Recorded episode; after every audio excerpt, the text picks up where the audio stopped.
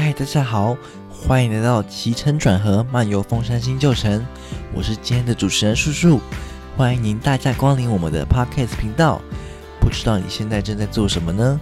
也许是在台湾各地观光旅游，又或是躺在床上正在聆听我们的节目。无论您现在身在何处，只要你想深入了解关于独立旧城与凤山新城的历史文化，都欢迎你与我们一起放松一下，轻松享受这趟旅程。那本集内容会谈到关于高雄绿廊道从建设到完工，如何吸引来自各地的观光客来游玩的独特之处以及它的吸引力。叔叔我也会透过实际骑行自行车游绿廊道的经验，跟大家简单的聊聊关于高雄绿廊道现今的周边发展以及时下最流行的自行车旅游。那我们废话不多说，赶快开始今天的主题吧，出发！可能之前有些听众朋友有听说过，近期随着高雄铁路地下化的完工，原先平面道路的空缺，诞生了一条充满生机的高雄绿廊道。看似一条平平无奇的道路，事实上却隐藏了许多不为人知的秘密。短短十五公里的廊道，保留了许多的古迹建筑，蕴藏了许多的装置艺术，更是有多处的社区形态游乐场。拥有不同层次的活动场域，提供了周边的居民慢活游憩的需求。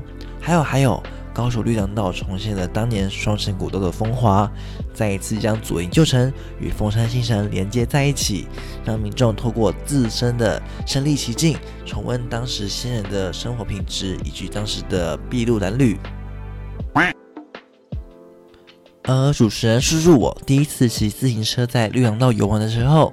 跳了一个错误的时间，那天我跳了一个正中午的时间去骑车，骑到我都快融化了。所以在这边跟大家特别提醒，千万不要像我一样挑错时间，否则就会像叔叔我一样有个特别的回忆。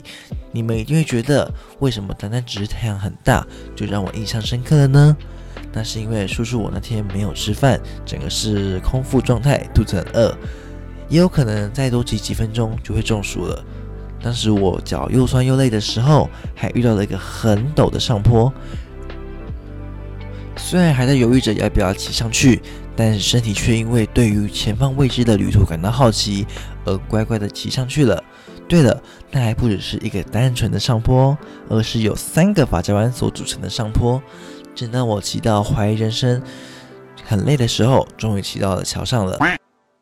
才发现，原来要骑上坡的原因是因为要过爱河啦，这使我心里窃喜。还好刚刚没有半途而废，因为桥上面的空气跟凉风都很棒，放眼望去的就是爱河。像这种要先付出才可以有收获美景的旅程，真的是让整个旅程充满了一丝期待的气息。而像我这种天生浪漫的人，下次也很想跟另一半一起来呢。这个旅游小趋势也让我对高雄绿廊道有一个有趣的印象。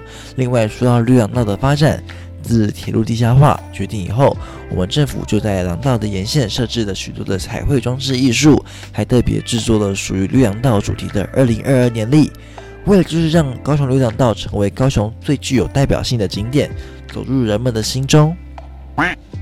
那在下一集，我们会和听众朋友聊到关于凤山新城的第二个景点凤仪书院。想知道更多关于凤仪书院的介绍吗？或是想要听听关于叔叔的旅游趣事？千万不要错过我们下一集的节目哦！那今天的节目就到这边告一段落喽。如果喜欢我们今天的主题，都欢迎您持续 follow 锁定我们的频道。如果有任何对我们想说的话，也欢迎您在下方留言区留下您宝贵的意见以及评价哦。